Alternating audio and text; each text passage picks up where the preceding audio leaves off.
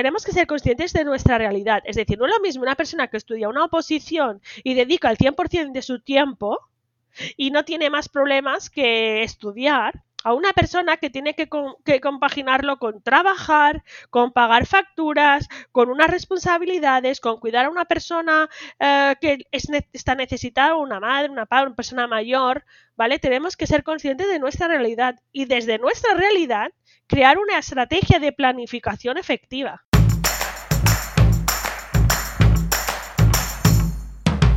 Hola, soy Úrsula Campos, autora del libro Hay una plaza para ti, con 33 claves para tener éxito y aprobar tu oposición. Me encanta que estés aquí, donde cada lunes encontrarás un nuevo episodio con tips de productividad, gestión del tiempo, técnicas de estudio y motivación porque para aprobar una oposición no solo necesitas estudiar, y aquí hablaremos de todo lo que te preocupa. Entrevistaré a expertos y compañeros que te inspirarán y te acompañarán para seguir adelante.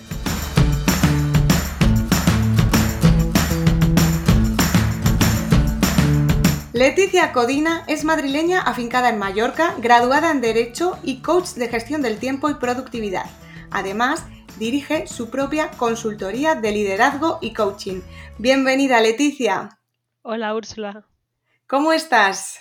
Bien. Yo estoy muy contenta de que vengas al podcast porque, para que la gente no lo sepa, eh, Leticia y yo compartimos una sala en Clubhouse. Mucha gente me dice, ostras, yo no puedo escuchar la sala de Clubhouse de productividad y, y todos los consejos, los tips y todo lo que habláis.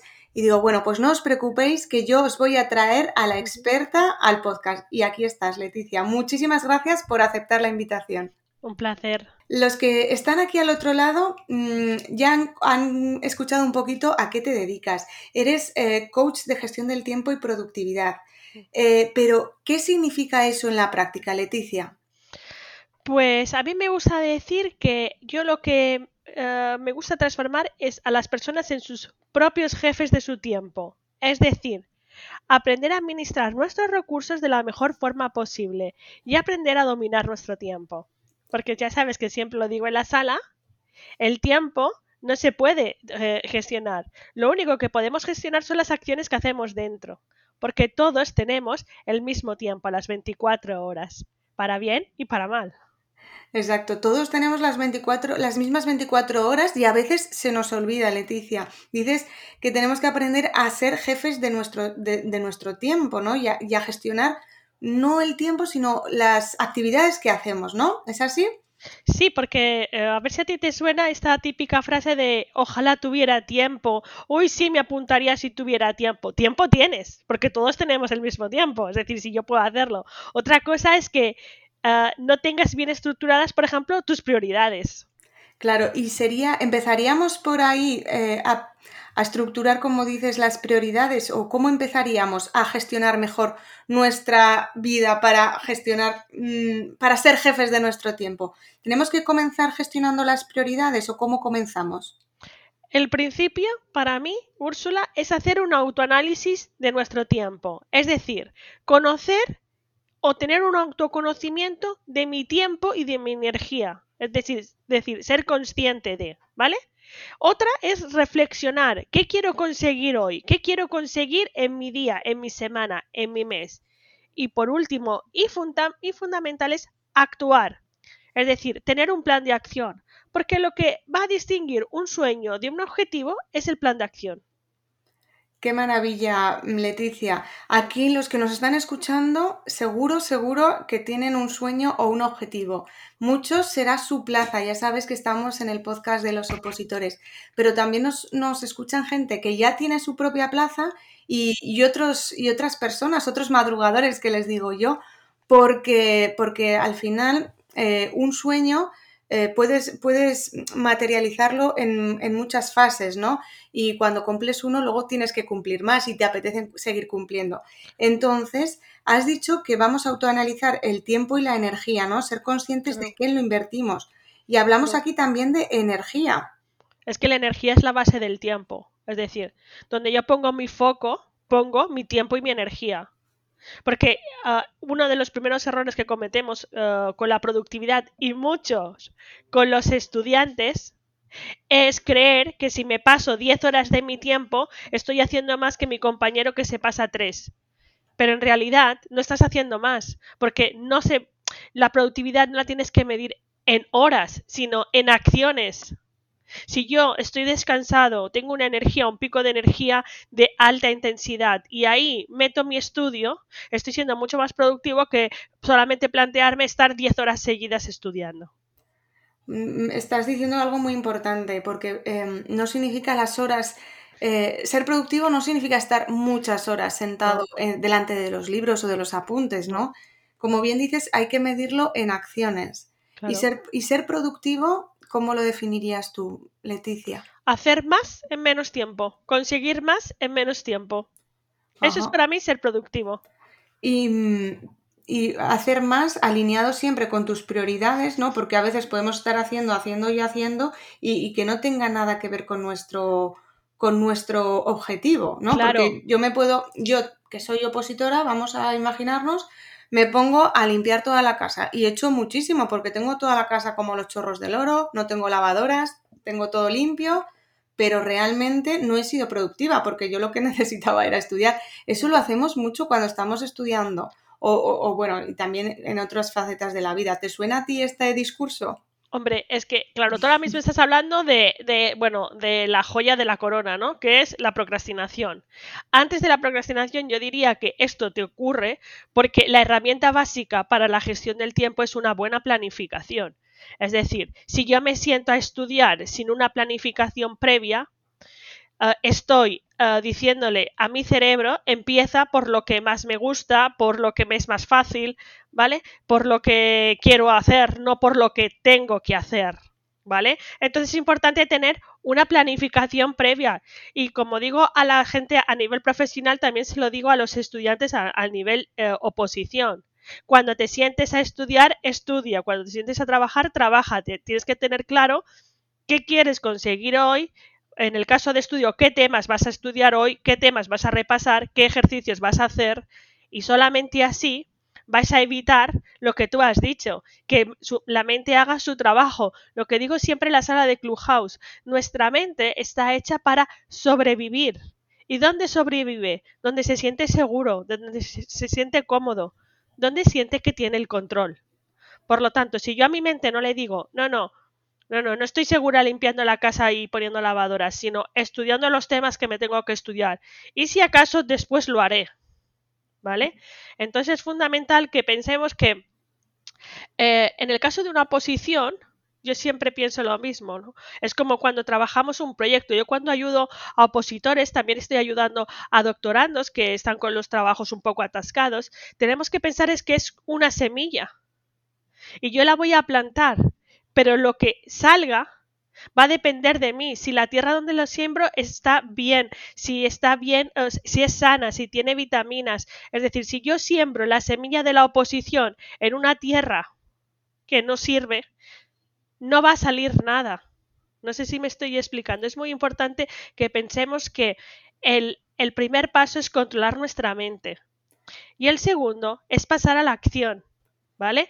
Básicamente, digo siempre, lo que marca la diferencia de una persona que gestiona mejor o peor su tiempo es dos cosas fundamentales. La actitud ante la planificación, hacia, hacia su tiempo, hacia su organización, hacia su actitud positiva, ¿vale? Y la organización, organización de tiempo y tareas.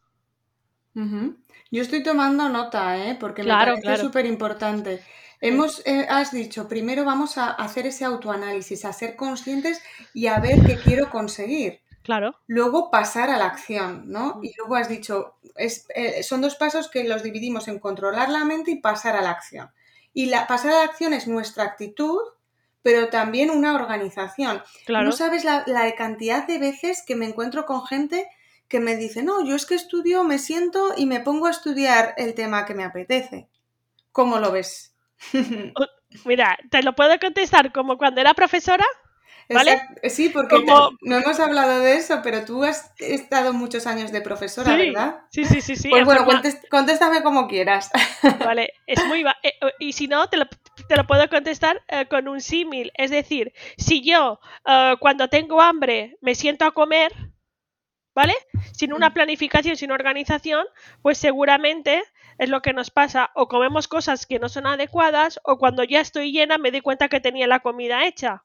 Pues con los estudios va a pasar lo mismo. Si tú te sientas a estudiar, estás dejando los resultados a una segunda persona, es decir, dejas de tomar el control y pasas a ser el, el, copiloto de tus resultados.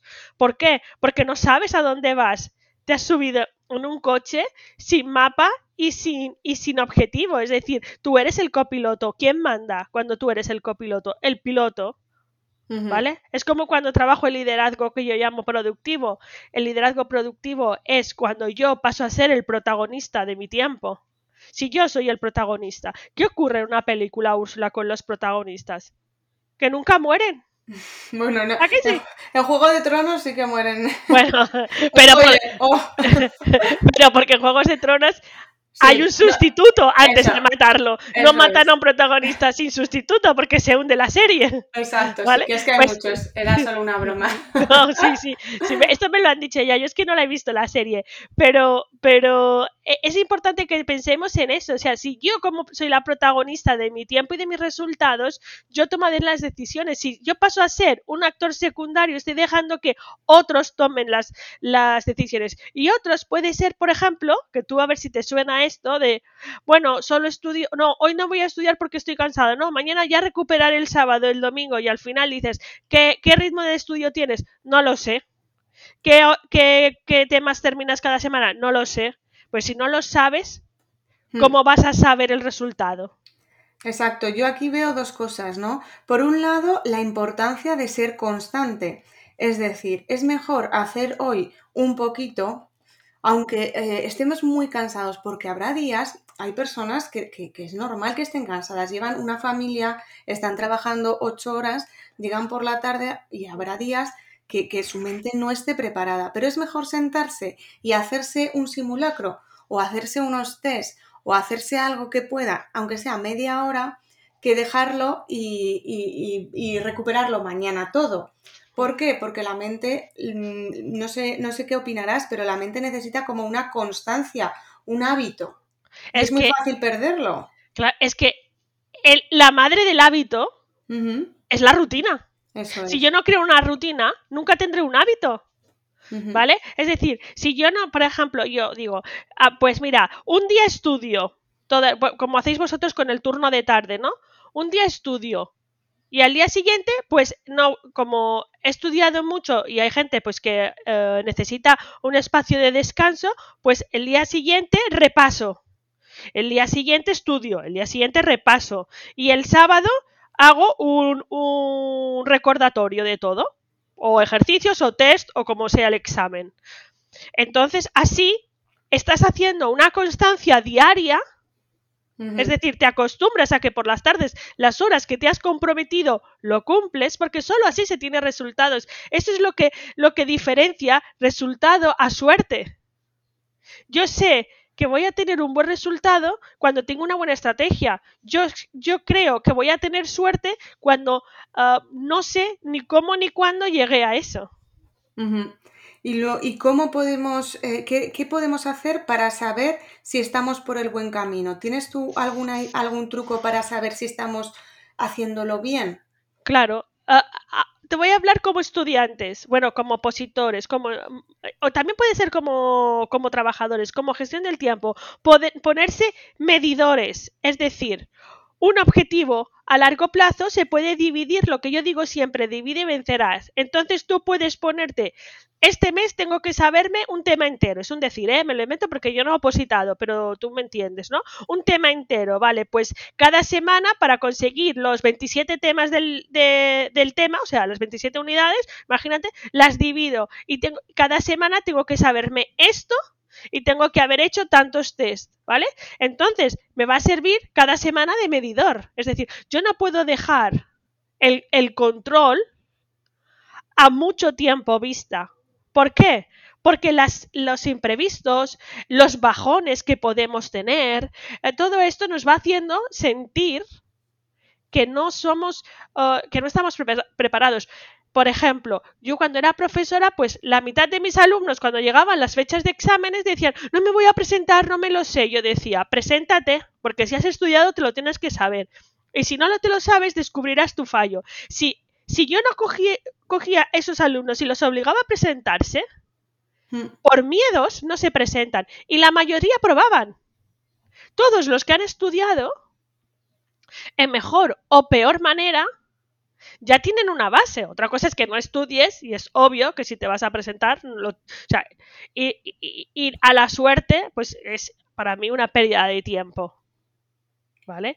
Pero es muy importante que tengamos en cuenta los medidores, es decir, cada X tiempo un control. ¿Cómo llevo mi planificación? Bien, mal, no, tengo que ajustarla, la ajusto. ¿Y, qué es mejor? Eh, ¿Que la planificación sea muy exigente o un poco exigente? No, la planificación es flexible, no es rígida. Porque cuando es rígida, no la podemos cumplir siempre. Y eso potencia el qué? La frustración, que nos hace perder la sensación de efectividad. ¿Vale? Entonces, es muy importante que esto lo tengamos claro. La planificación es flexible. ¿Vale? ¿Por qué cuando viene un huracán se lleva un edificio y no se lleva un árbol? Esto lo leí en un libro y ahora no me acuerdo qué libro era, ¿vale? ¿Por qué la planificación, eh, perdona, un huracán se lleva un, un edificio y no un árbol? Porque un árbol tiene unas raíces bien plantadas, pero es flexible. Un edificio no. Por lo tanto, tenemos que entender que, ya os lo he dicho y te lo he dicho a ti siempre en la sala, que en productividad, en los estudios de productividad que hay en las... hechos sobre, sobre productividad nos dice que una persona adulto solo puede gestionar un 30% de su tiempo. El 70% restante pertenece a tareas rutinarias, imprevistos y cosas que no podemos controlar. Por lo tanto, yo no puedo planificar el 100% si te estoy diciendo que un mínimo del 50% de tu tiempo no lo puedes dominar. Si no, siempre estás apostando a perdedor. Claro. Es que es importante tener en cuenta que esas tareas rutinarias hay que hacerlas sí o sí y esos imprevistos van a surgir. ¿Cómo afronta una persona productiva esos imprevistos? Esta es una pregunta difícil, ¿o no? Justo hay un podcast sobre esto que dice sobre cómo gestionar los imprevistos. Uno, tomando conciencia de que existen. Y dos, dejándoles espacio. Es decir, cuando yo planifico, dejo huecos libres entre los bloques de planificación para imprevistos. Quiero decir, si yo tengo que estudiar 10 temas, no voy a pensar cada día 3, 3, 3. ¿A qué no? ¿Por qué? Porque seguramente no lo voy a poder hacer. Pero si yo digo, mira, estudio 10, ay, perdón, estudio 2. El siguiente día lo dejo libre para repasar y, para, y, para, y si todo lo llevo bien, otros dos o uno. ¿Vale? Voy dejando espacios para ir tomando el control. Eso es fundamental. O sea, no pensemos que podemos dominarlo todo, porque no podemos. Es que es imposible. A mí me gusta mucho esto que dices y yo los llamo eh, colchones de tiempo. Claro. Te dejo en un día, a lo mejor tengo pensado estudiar un tema, hmm. pero luego me dejo dos horas al, en el día para imprevistos, para, mm, hmm. para cosas que puedan surgir. Si a lo mejor en vez de memorizarlo me cuesta, eh, en vez de una hora me cuesta dos, entonces tengo esas dos horas o ese tiempo de, de colchón que si, que si voy mm, bien sobre lo planificado, pues puedo adelantarme el día siguiente o si no, eh, pues me lo puedo tomar libre dependiendo de la semana. Y a mí me gustaba mucho ir ganando al, día siguiente. Es decir, si hoy me tengo que estudiar un tema y mañana mm, me estudio otro, si esas dos horitas no las no, me han surgido imprevistos, pues adelantarme el tema de mañana. Y eso sabe muy bien, ¿verdad? Claro, es lo que yo llamo un bonus track, ¿no? Es un bonus que tienes. Yo le digo, eh, yo ah, cuando en la sesión estratégica, por ejemplo, ayudo a la gente a hacer su propio planning, ¿no? Yo hago un horario, como si fuera de colegio, pero para, para nuestro día. Siempre pongo el viernes por la tarde y digo, si has conseguido cumplir todas las expectativas el viernes por la tarde, tómatelo para ti.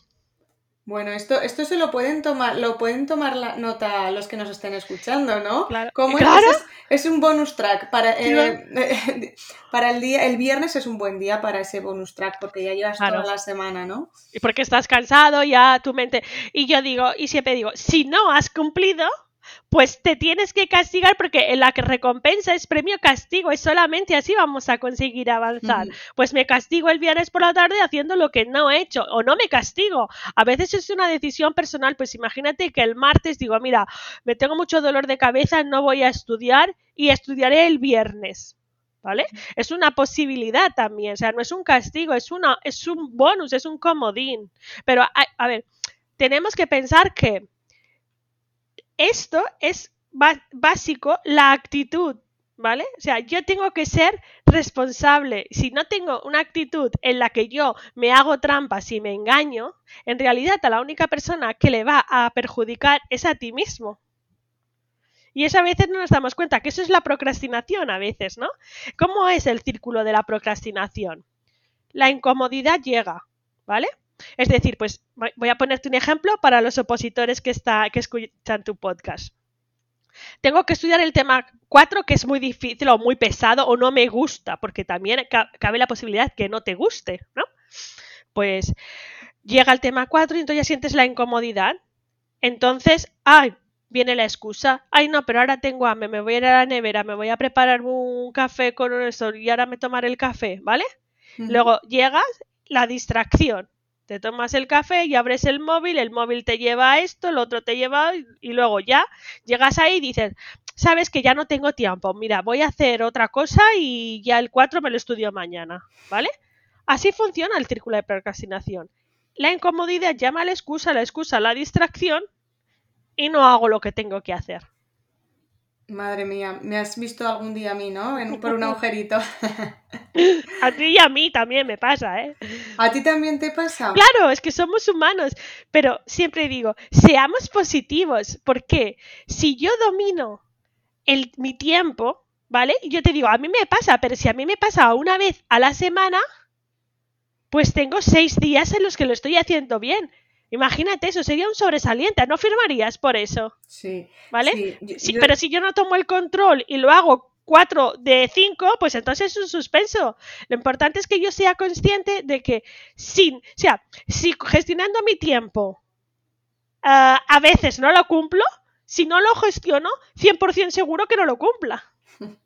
Es muy bueno. Además es que yo no sé si te pasará a ti, pero yo soy, eh, tengo la tendencia, ya lo estoy cambiando con los años, pero tengo la tendencia al todo o nada. Es decir, o soy súper productiva o ya no me merece la pena. Y me parece súper interesante que, que, traigas esto, porque dices, toma el control y aunque no lo hagas perfecto, claro. si hay, si es de los siete días hay cinco que lo haces perfecto o que lo haces muy bien, pues ya estás aumentando y no se trata de, de, de, hacerlo perfecto, sino de ir caminando hacia esa productividad y saliendo de ese círculo, ¿no? De la procrastinación. Claro.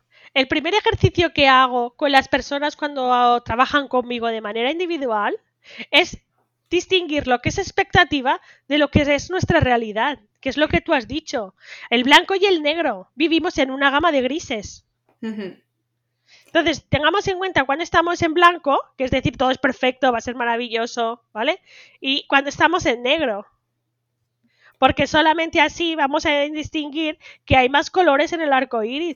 Yo a mucha gente le digo, cuando yo estudiaba Derecho, yo ya trabajaba y tenía hijos. ¿Vale? Uh -huh. Entonces yo le hablaba con mis compañeros y decía, un 6 mío es un día tuyo de personas sin hijos y sin cargas familiares ni de conciliación. Porque yo, para mí, un 6, con todo lo que tengo encima, eh, no, es, no, he, no tengo que calificarlo como de 0 al 10, sino, mira, pues un 6 lo he conseguido, he aprobado. Uh -huh. Porque es nuestra. Tenemos que ser conscientes de nuestra realidad. Es decir, no es lo mismo una persona que estudia una oposición y dedica el 100% de su tiempo y no tiene más problemas que estudiar a una persona que tiene que, que, compaginarlo con trabajar, con pagar facturas, con unas responsabilidades, con cuidar a una persona eh, que es, está necesitada, una madre, una padre, una persona mayor, ¿vale? Tenemos que ser conscientes de nuestra realidad y desde nuestra realidad crear una estrategia de planificación efectiva. Y ahí es donde personas como tú ayudan a, gestionar ese tiempo ¿no? y, a ser dueños y como, como, hemos comenzado, jefes de, nuestro tiempo. Claro. ¿Y cuáles son las mayores dificultades que encuentras? Bueno, eh, eh, es que lo primero que encuentro es una mentalidad negativa, es decir, eh, una mentalidad de no voy a poder, no puedo, total, yo, ¿sabes? Un no constante. Y yo digo, si tú quieres que tu mente te obedezca y tu mente solo dice que no, te está robando tiempo valioso, porque es lo que decíamos, tenemos 1440 minutos diarios, 1440 minutos. ¿Para qué? Úrsula, yo te lo voy a decir, para definir objetivos, para analizar actividades y para programar tiempos. Todos esos minutos, yo le digo a mis clientes, ¿no? Cuando alguien se queja, vale, está bien, date un tiempo, di, durante 10 minutos me voy a enfadar, me quejo, me protesto, pero 10 minutos. Una vez pasado esos, esos 10 minutos, paso a la acción, no pierdo más tiempo valioso.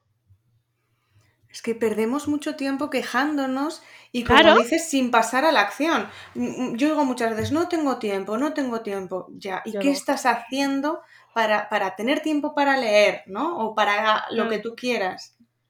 Es que nos, metemos en ese círculo de, la queja del no tengo tiempo y si hay otras personas que lo están consiguiendo, lo, lo nosotros podemos hacerlo también. Pero volvemos al principio las personas que lo están consiguiendo solo tienen esas dos cosas que te diferencian, que es la actitud y la organización. ¿Vale? Actitud y compromiso hacia, lo que quieren hacer. Yo sé que tú también, yo soy una devoradora de libros y la gente me dice, ¿cómo lo haces? Pues cuando tengo que leer, leo. No pienso, me encantaría. Mucha gente le tengo que ayudar a meter la lectura como una manera de liberar la mente, ¿no? De entretenerte, de un hobby, porque los hobbies, por eso también se lo digo a los estudiantes, tener un hobby te ayuda a dispersar la mente, a relajarla, a sacarla de esa burbuja de depresión y eso va a hacer que aumente la creatividad y la satisfacción, ¿vale? Entonces digo, cógete un libro, oh, me encantaría leer, tengo libros de hace años comprados que no leo. Pues cógelo ahora mismo y lee. Ya está. El tiempo que se estaba hablando. Digo, ¿has podido sacar una hora de tiempo para hablar conmigo? Saca mañana una hora de tiempo para leer. Hmm. Es así de simple. O sea, me dicen, ¿cómo lo haces tú? Muy fácil. Con planificación. Porque yo no, yo no soy una superwoman. Eso no existe. Esto nos han engañado que existe. Simplemente hay personas más organizadas o menos. Yo eh, pienso, lo del hobby que estabas comentando me parece una muy acertado. De hecho, yo, por ejemplo, cuando estaba opositando no leía nada, hmm. porque a pesar de que me gusta muchísimo leer, es como una espina que tengo yo ahí, porque ese, esos dos años o ese año y pico no leí nada. Y lo que mi hobby era bailar. Claro, bueno, pero era tu válvula de escape. Era mi válvula de escape y además mm, me socializaba, hacía una actividad con mi pareja, me dispersaba, es que es súper necesario yo cuando estudiaba Derecho también, tipo castigo, ¿no? Decía, Leticia, desde que empieza el curso, o sea, el curso en junio, eh, perdón, en septiembre hasta que termine en julio, esos meses no vas a poder leer ningún tipo de novela negra. A mí me gusta mucho la novela negra, por ejemplo. Digo, tiene que ser todo de derecho, porque a mí me faltaba mucho tiempo. Pero si en julio lo apruebas todo, de julio a septiembre, vas a poder leer todo lo que te dé la gana. Y eso hacía, incluso me iba a la casa del libro y me compraba esas novelas que yo decía, en julio te leeré, ¿sabes? Pero fueron así tres años, porque el último ya fue más light porque fue el TFG, ¿sabes? Son cosas diferentes. Pero fue constancia de hacerlo. Pero, por ejemplo, lo que sí que hacía, yo seguía saliendo con mis amigas y mis amigos porque era un momento de, de distensión, ¿sabes? Me gustaba mucho ir al cine con mis hijos. Es decir, porque estaba estudiando, no limitaba las acciones. Las seleccionaba mejor, las priorizaba. Pero, por ejemplo, salir a dar un paseo que te dé el aire, eso es un premio pero no un premio para ti, un premio para tu cerebro, para que se, para que se le damos libertad, le dejamos descansar, le damos oxígeno. La verdad es que tienes toda la razón, que, eso es un premio para, para el cerebro y, y has dicho em, algo muy interesante y es que eh, aprendemos también de alguna manera a apreciar esos momentos y a disfrutarlos mucho más. cuando somos productivos nos organizamos y utilizamos nuestro tiempo en las cosas que queremos. Es tiempo de calidad y la calidad no se mide por cantidad. Es decir, durante cuatro años que yo estudié la carrera, por ejemplo, no pude ser la madre que soy ahora, que tengo un montón de tiempo para ellos, ¿vale? Pero sí seguía siendo la madre que intentaba que el poco tiempo que tenía era para ellos. Y lo que hacía, lo hacía con plena conciencia. Por eso yo digo, es muy importante tener conciencia de lo que estamos haciendo. Porque si yo digo, sí, vale, me voy a ir a tomar un café con Úrsula después de estudiar porque he quedado con ella, pero luego estoy allí pensando todo el tiempo, tendría que estar estudiando porque he venido al café. ¿A que sí? Entonces, ni disfruto el café ni estoy estudiando. Eso no me da energía. Sin embargo, si yo digo, me voy a tomar una hora para tomar un café con Úrsula, voy a disfrutar de nuestras conversaciones, nos vamos a reír, va a ser un buen momento y después de la hora, acepto volver a estudiar y me vuelvo a meter con los libros. Yo en mi caso lo haría al revés. Yo bueno, estudiaría por la tarde y, a las 8 quedo con Leticia. Sí, porque yo me obvio, Yo obvio, obvio. Es que ese es obvio, ha sido un ejemplo. Luego cuando le he dicho le he pensado, eh, Úrsula, no, no, nunca, nunca rompamos la energía productiva con algo que nos, que nos, que nos descontrole. Por ejemplo, yo a los, a los clientes les digo, por la mañana lecturas enfocadas a vuestro trabajo, que hagan clic a nuestro cerebro, que nos motiven. Y por las noches, lectura que hagan off a nuestro cerebro. Es decir, nunca te vayas a la cama leyendo mails de trabajo. Nunca te vayas a la cama estudiando un tema que no te sabes, porque luego te va a pasar que es eso de que tu mente está todo el tiempo pensando y dices, ¿por qué he soñado? He tenido pesadillas. Normal. ¿Vale? No, no, tienes toda la razón. Es mejor premiarse al final de la, del bloque con el café con Úrsula, por supuesto. Además, bueno, esto también es un tema importante, el desconectar eh, antes de irse, con un tiempo previo antes de irse a dormir. Porque yo, por ejemplo, para mí eso es muy importante, porque mi cerebro, cuando está memorizando, está a 100 por hora y yo no puedo desconectar de 100 a 0. O sea, yo mm, mínimo dos horas hasta que puedo mm, dormirme.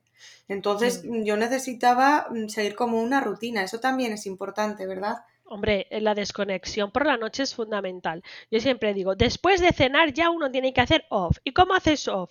Guardando el móvil, si, si lo utilizas como herramienta de trabajo, ¿vale? Eh, centrarte en descansar, hacerte una infusión que te acompañe para relajarte, ponerte una serie, leer tu libro y a la hora que te toca ir a dormir ya tienes que estar en la cama. Pero sí, es fundamental desconectar porque a veces somos tan básicos que, por ejemplo, nos pasa, ¿no? A ver si te suena, te compras un iPhone nuevo y cómo cuidas el iPhone. No lo cargues, no lo dejes cargando toda la noche, que se estropea la batería, no lo dejes eh, con una aplicación abierta, ciérralo todo y cuando llega la noche ponlo a cargar, cuídalo, ¿a que sí? ¿Y qué hacemos con nuestra mente?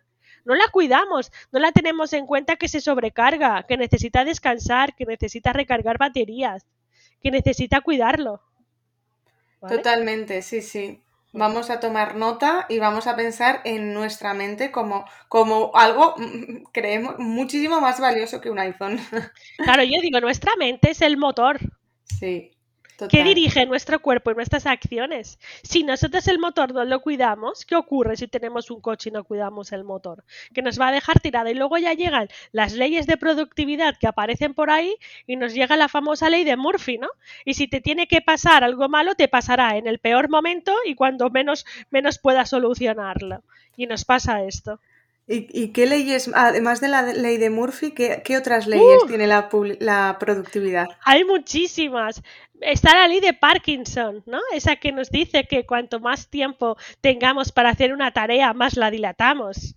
¿Vale? Que esto es lo que nos suele pasar. Si tengo seis horas, ¿por qué la voy a hacer en tres? La hago en seis.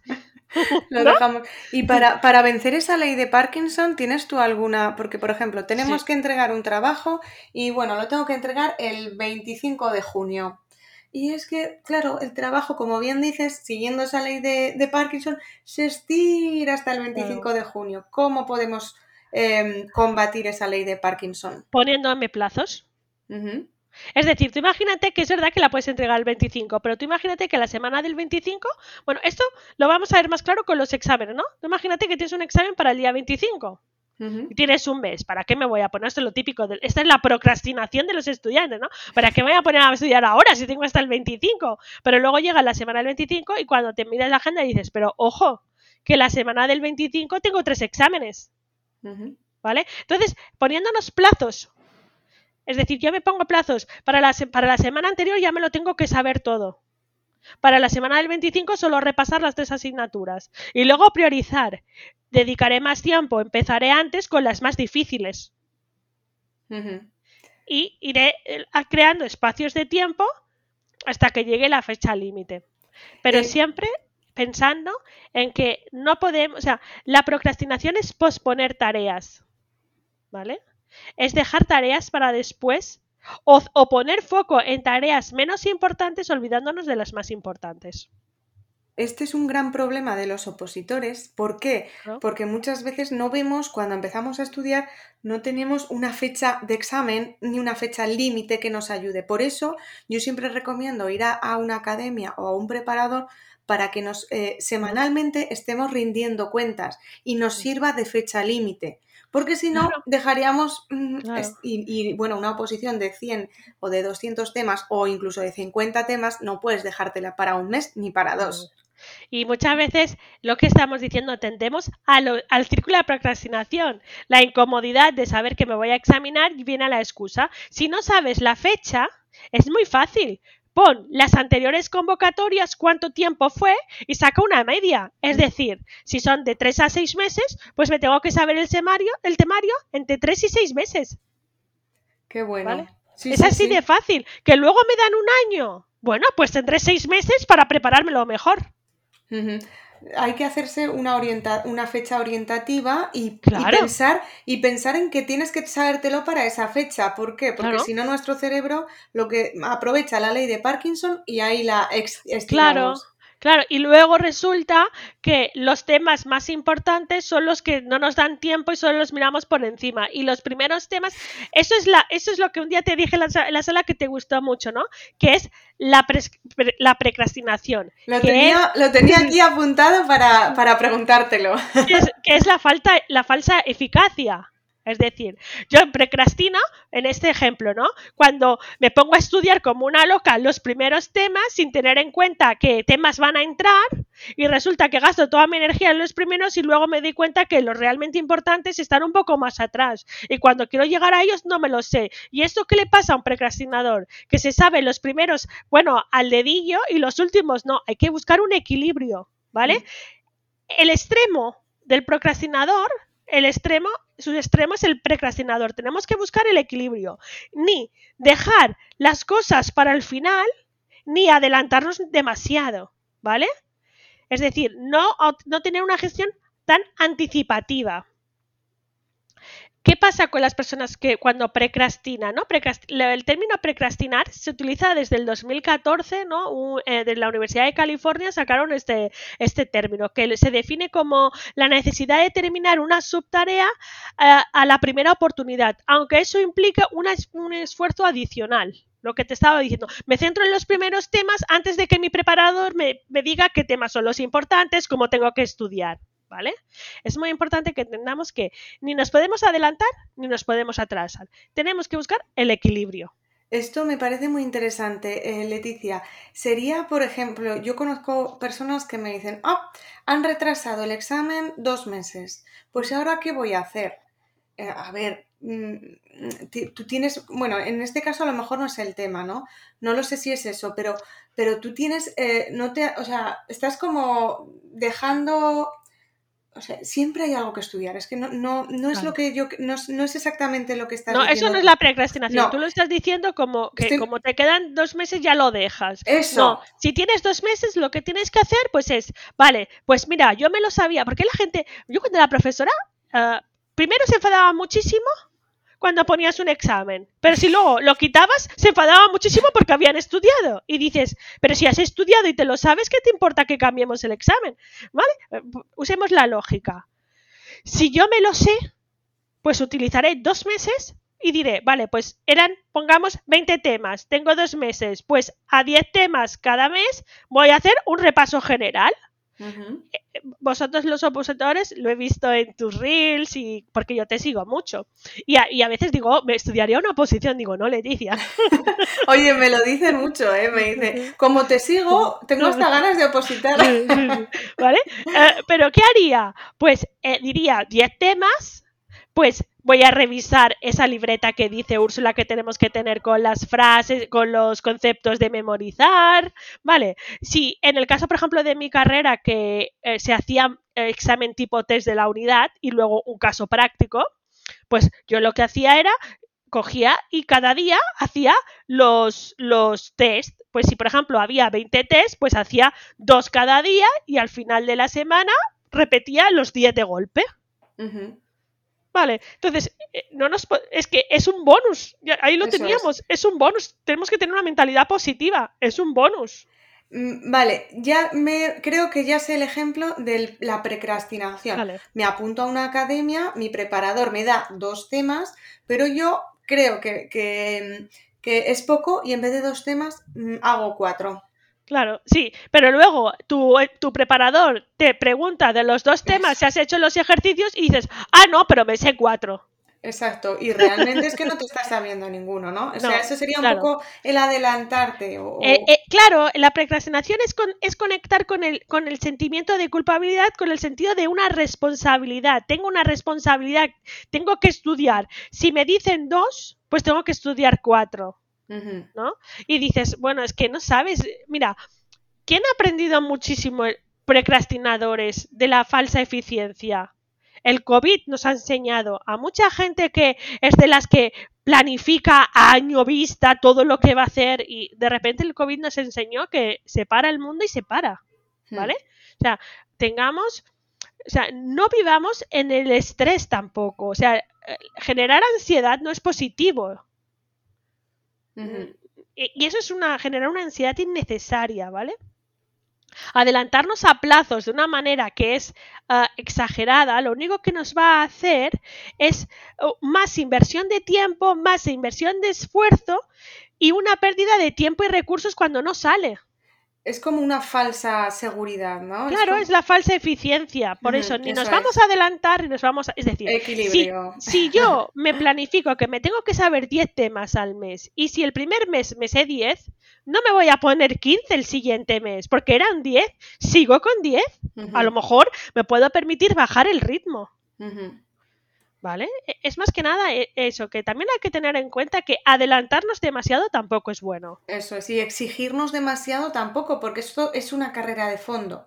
Eso Claro. es lo, mm, porque tú puedes, eh, cuando estás en la universidad, puedes estar un mes o una semana estudiando mm, 15 horas al día, pero Claro. en una oposición no puedes hacer esto, No. porque esto es un camino a largo plazo, es una carrera, mm, es una maratón. Es un maratón, siempre Eso lo es. digo, no es un sprint, es Eso un es. maratón. Y como no es un, como no es un sprint, no vayamos por sprint.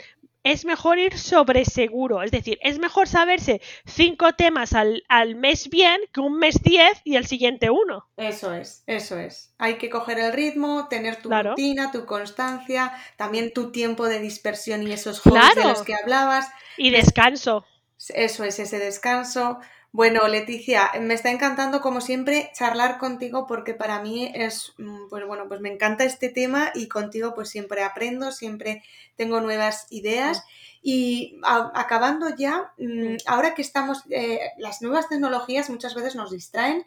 Ya sabemos, eh, ¿nos puedes decir tres o cuatro tips para que las nuevas tecnologías no nos absorban y no nos dejen y no nos impidan ser productivos? Mira, te voy a simplificar en uno. Perfecto. Si no las necesito, no las uso. Y si, y si las tengo que usar, me pregunto, eh, ¿es, ¿es este momento el momento correcto para usarlo? Es decir, si yo necesito la calculadora, pero sé que si cojo la del móvil, todas las notificaciones que me salen emergentes me van a distraer, no uso la calculadora del móvil. Me voy al cajón y saco una calculadora normal y corriente, de las de toda la vida, ¿vale? Si yo utilizo el iPad para estudiar, no abro más ventanas que las del estudio, es decir, la del bloque de notas y tal, ¿vale? Por lo tanto, si uso las, si necesito las tecnologías, las uso bien, sin notificaciones, sin ventanas emergentes, sin alertas, sin músicas, ¿vale? Que me distraigan. Y si no soy capaz de controlarlas, las elimino. Es decir, el móvil, no sé, como no sea por el tema del temporizador, pero el temporizador lo puedes usar con el móvil en modo avión. o sea, que no es una excusa. Pero sobre todo es lo que os digo, fuerza de voluntad. Y si no la tengo, la creo. ¿Cómo? Quitármelo, quitándomelo de aquí. Como tú dijiste una vez, ¿no? Creo que fue en un Reels. Coge la móvil y sácalo del cuarto. Exacto. Móvil en modo avión y en otra habitación. Es mi lema. Por, e, si no eres capaz de hacerlo. Exacto, sí. Y bueno, y también vamos a darles un punto positivo a las nuevas tecnologías. ¿Tienes alguna aplicación que nos ayude a ser más productivo que puedas recomendar a, las personas que nos están escuchando? Yo utilizo el calendario para crear los bloques de los time blocking, es decir, los bloques de tiempo y los time boxing, los tiempos, los bloques con tiempos, ¿vale? Y me gusta el calendario. Uso el propio del ordenador. En mi caso es Mac, es el de Apple, pero es el mismo que el de Google, ¿vale? Cuando doy cursos de planificación uso los dos, me da igual uno que el otro, ¿vale? Aplicación, la que hablaba el otro día. Me gusta mucho el Focus to Me, que es como el pomodoro para trabajar, para crear, porque el Focus to Me te deja ponerte el temporizador del bloque de tiempo y la lista y te haces la lista de tareas que quieres hacer en ese en ese bloque y entonces lo puedes chequear. Luego, para una planificación, en el caso que hemos hablado antes, a largo plazo, me gusta utilizar la herramienta de Trello. Trello, ¿vale? Porque creo un tablero y voy poniendo en qué situación tengo los temas, en qué situación tengo las acciones. Eso es eh, la metodología Kanban, ¿no? Los tableros de, un sistema de arrastre de tareas, es decir, tarea hecha, tarea que arrastro a la siguiente columna. Básicamente yo utilizo esas porque yo no soy mucho de aplicaciones. Me hacen perder el tiempo. Yo soy más de papel, boli, lo que tengo escrito lo hago. Bueno, pero me parece, me parecen tres, tres aplicaciones, ¿no? Calendario, Focus to Me y Trello muy interesantes. Claro, sí. Si las personas no las conocen, en las notas del podcast en, mi blog, en hayunaplazaparati.es, las pondré, ¿vale? Y así las pueden conocer, porque a mí sobre todo Trello me parece muy interesante. Que, que, tiene muchas aplicaciones y puede y esto de arrastrar tareas da mucho gusto cuando claro y muchos tableros te puedes crear un tablero por tema o por bloques de temas o por Como Claro, y, y, tú puedes ahí arrastrar de tema empezado, hecho, repasado, pum, pum, pum, ¿sabes? Exacto, sí, sí, y, vas viendo en qué, en qué sistema tienes el, tema. Muy bien, Leticia. Bueno, pues ya estamos acabando. Mm, te voy a dejar para que, acá, para que mm, te despidas de, la, de las personas que nos están escuchando y les cuentes también dónde pueden encontrarte, porque yo lo voy a poner en las notas, pero me gustaría que, también les, les dijeses dónde te pueden encontrar y, qué pueden, y qué pueden hacer contigo, ¿no? Bueno, eh, me, podéis encontrar en mi web, en leticiacodina.com. Ahí tenéis todos mis servicios, todo mi quién soy, todo lo que queráis, ¿vale? Eh, mi segunda casa es Instagram. En Instagram me encanta compartir tips, es donde yo comparto contenido de valor de manera gratuita a toda mi comunidad, ¿vale? Y luego, ah, hace muy poquito que creé un podcast de gestión del tiempo y productividad que se llama Domina tu tiempo, que son episodios muy cortos, 8, 7, 8, 9 minutos, con acciones muy concretas. Y luego, si hay, tengo el training 21 días, que son 21 días con 21 acciones enfocadas a gestión del tiempo y productividad. Y esas tres semanas estáis conmigo, luego hay una reunión grupal y cada semana recibís un workbook de plantillas para pasar a la acción. Pero básicamente, eh, luego ya a nivel profesional, pues las empresas me encuentran en LinkedIn y esto, pero sobre todo Instagram es mi segundo hogar. Genial, Leticia. Yo les recomiendo a todos que, te sigan porque hay, un, hay unos posts que me gustan mucho que, bueno, creo que para broche final eh, podríamos comentarlo y, y, dar alguno de esos, de esos posts, que es el de cómo sacarle provecho a tus cinco, a los siguientes cinco minutos, ¿verdad? O algo así. Es una idea genial. Esto, esto lo creé de lo que yo llamaba el año pasado la excusitis, ¿no? Estoy cansada de la excusitis, la gente me dice, va, por cinco minutos. Y, y, este año 2021 dediqué que cada semana se acaba un post de ¿qué se puede hacer en cinco minutos? Pues ¿Vale? ¿Lo ¿Tienes tú alguno en mente? Porque yo tengo aquí el móvil y estoy leyendo. Tengo, tengo muchos. Pues Uno. ¿cómo, ¿cómo, pueden sacar rendimiento a los próximos cinco minutos las personas pues que nos están escuchando? Si haces una pausa, puedes desde revisar tus objetivos del día, revisar tu planificación, ¿vale? Puedes ir y, y Mm, despejar la mente y despejar la vista, levantarte y dar cuatro pasos hasta la ventana, abrir la ventana y recibir luz, energía, sol y tomarte, por ejemplo, una bebida, una infusión, no siempre café, que me ayude a desconectar y conectar con la creatividad. Puedo mirar mi correo. Puedo leer. Bueno, nos estás dando ya muchas ideas, ¿eh? es, que, a mí me encanta esto de los cinco minutos, porque yo, como al conciliar con mis hijos, yo estoy sola con dos hijos, eh, cinco minutos para mí es oro. Pues muchísimas gracias, porque además hoy, hoy no nos has dado cinco, nos has dado muchísimos más. Los que necesites, Úrsula. Muchas gracias, Leticia, por, por todo lo que has compartido. Gracias por por enseñarnos tanto y yo cuando acabemos este episodio voy a hacer los cinco minutos de ir a la ventana, a abrirla, recibir el aire fresco y agradecer todo lo que he aprendido y este ratito tan bueno que hemos pasado, Leticia. Gracias a ti y a todos vosotros y mucha suerte en vuestra posición. Y a los que nos estáis escuchando, gracias también a vosotros. Tenéis esos cinco minutos siguientes para aprovecharlos y para sacar rendimiento. No hace falta hacer, también se puede descansar. Y como decía Leticia, pues eh, intentar eh, ser jefes de nuestro tiempo. Un besazo enorme y nos vemos el próximo lunes. Gracias por escuchar este podcast. Si te ha gustado, no olvides suscribirte y compartir el episodio en tus redes sociales porque me ayudarás a seguir creciendo. Si necesitas más contenido, visita mi blog Hay una plaza para ti y descárgate gratis el kit del opositor con ejercicios que estoy segura que te van a ayudar a arrancar. Te espero el próximo lunes aquí en el podcast de Úrsula Campos.